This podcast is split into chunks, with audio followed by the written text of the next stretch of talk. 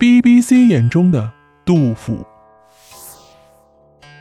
本期呢，我们来说说杜甫，因为二零二零年的上半年啊，BBC 推出了一部纪录片，题目叫做《杜甫：中国最伟大的诗人》。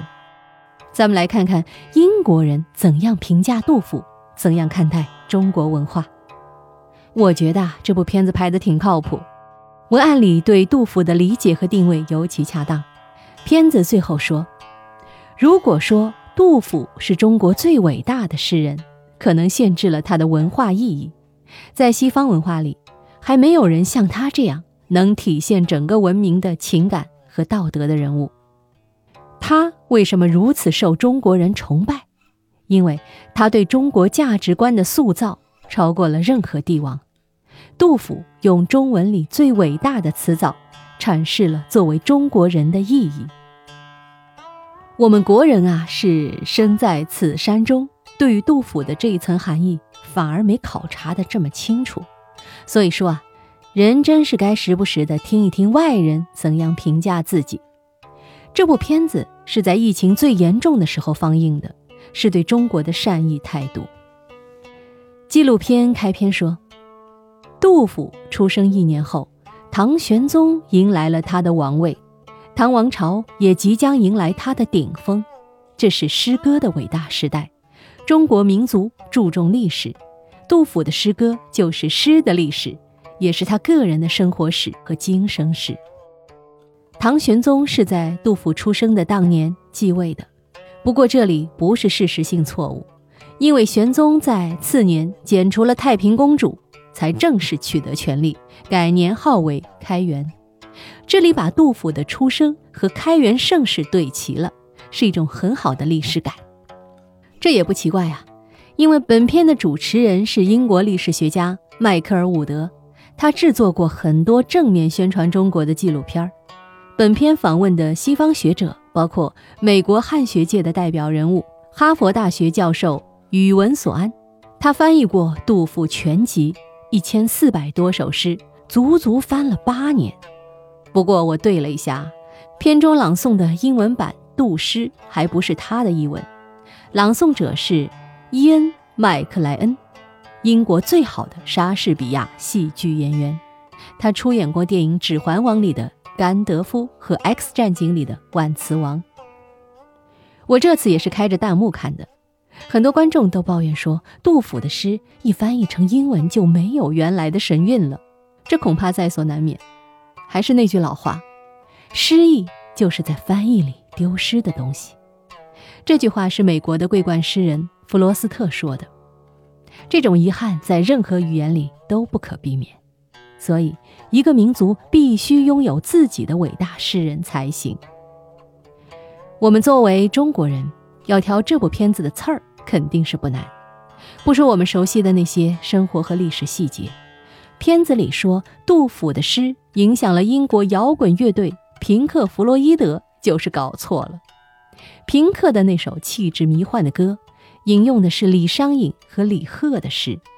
但从另外一面看，大家看到片中的镜头，就会激动地说：“这里就是我的家乡，拍得很美。”可见，大家还是接受了这部片子。下面，咱们顺着这部片子往下聊一聊关于杜甫的两个老话题：他的性格到底如何，以及该怎么读杜甫的诗呢？对杜甫的性格，《新唐书·杜甫传》里有句话叫“贬造傲淡”，一个好字儿都没有。贬。是偏激、气量狭窄的意思，躁是急躁的意思，傲当然就是高傲，但可以说是爱夸夸其谈、说大话、言行放纵。有人说这是歪曲杜甫，他的诗如此深沉含蓄，人怎么可能会是这样？那还真不一定。诗人的性格古怪，言行出圈，在历史和现实里，我们都见过不少。我觉得当时人对他偏激高傲的描述，不仅完全可能，而且也是情理之中。杜甫很为自己的家世为荣，他是魏晋名将杜预之后，诗人杜审言的孙子，很多人说，杜甫的狂就很像当年的杜审言。他在二十岁开始出门四处漫游，当时正是天下最繁华鼎盛的时期。杜甫那时说过：“如果编文选的昭明太子在世，就会知道他的文采比唐人崇拜的曹植、谢灵运要高。”这话今天来看，什么问题都没有，但在那个时候，可不就是不知天高地厚吗？杜甫的官运坎坷。也和他的性格有关。我们看他是不肯做折中和妥协的，他自信有诸葛亮一样的奇才，怀抱着绝对的道德感，这是典型的诗人性格。诗人相信一首诗只有一种写法是最好的。杜甫说自己语不惊人死不休，就是要把那个最终极的写法给找出来。诗人的性格就是不能模棱两可。怎么想的，就要怎么说。所以，李白、杜甫这对难兄难弟有个共同命运：他们都把自己的政治抱负当成了自己的政治才能，在指点江山的诗歌想象里，把想干的事当成了已经干成的事，于是觉得全世界都欠自己一个出将入相。我相信啊，杜甫这个性格做官也未必有大作为。甚至会惹下杀身之祸。他到晚年是改了一些，恐怕也没有彻底改好。他在四川投靠了自己的世交，手握兵权的节度使严武，让杜甫做上的工部员外郎。杜甫也称颂严武：“功来雪山重，功去雪山轻。”但他喝醉时会衣冠不整地踩着坐席说。你爸爸严挺之怎么有你这样的儿子？在古代，直呼对方父亲的名讳是最严重的侮辱。严武气得要杀了杜甫，是被自己的母亲苦苦解劝才作罢。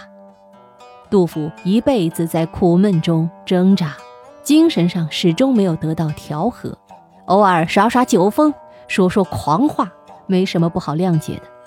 正因为他有这么颗不安定的灵魂，才有了那些伟大的诗句。那咱们再来说说杜甫的诗该怎么读？我当然没资格回答这个问题。我下面主要引用的是诗词名家顾随对杜诗的讲法。顾随说：“人们说杜甫时，都说他的韵味儿，但读杜诗。”最需要注意的是他的力，也就是力量感。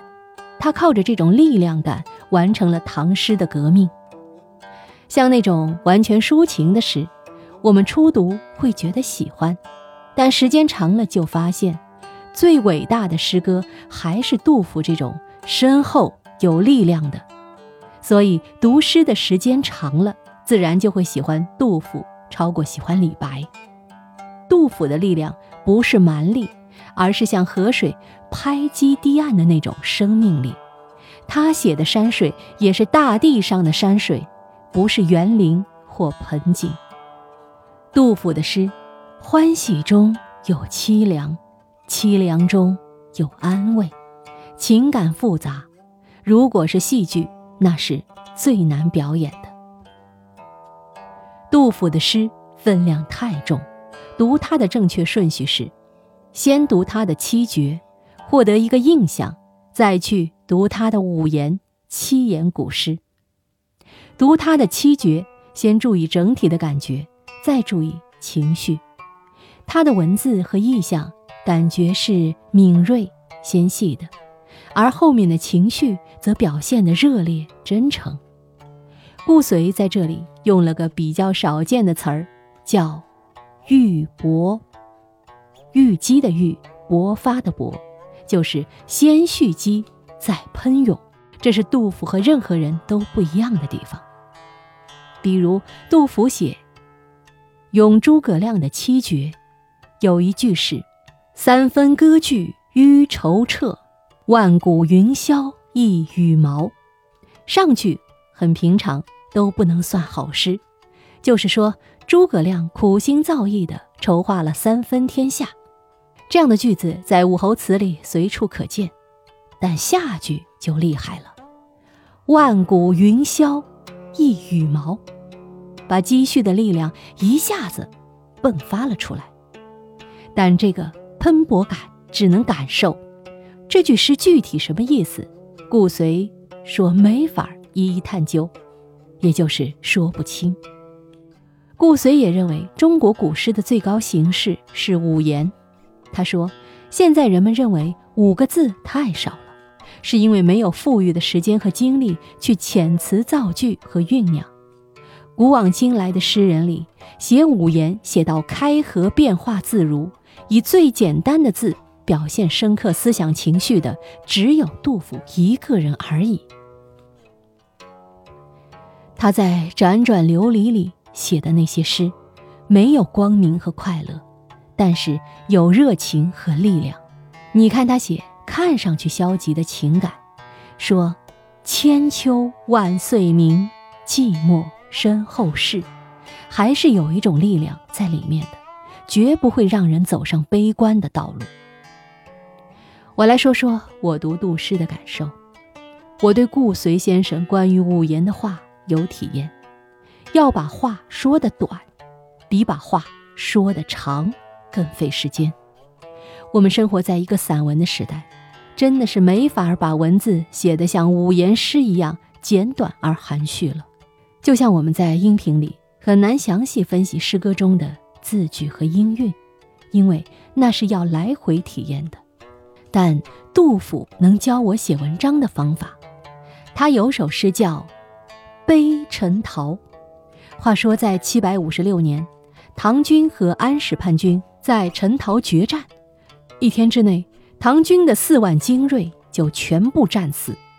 杜甫当时被困长安，写下了这首诗。如果这是一篇新闻报道，那杜甫的写法也是最好的。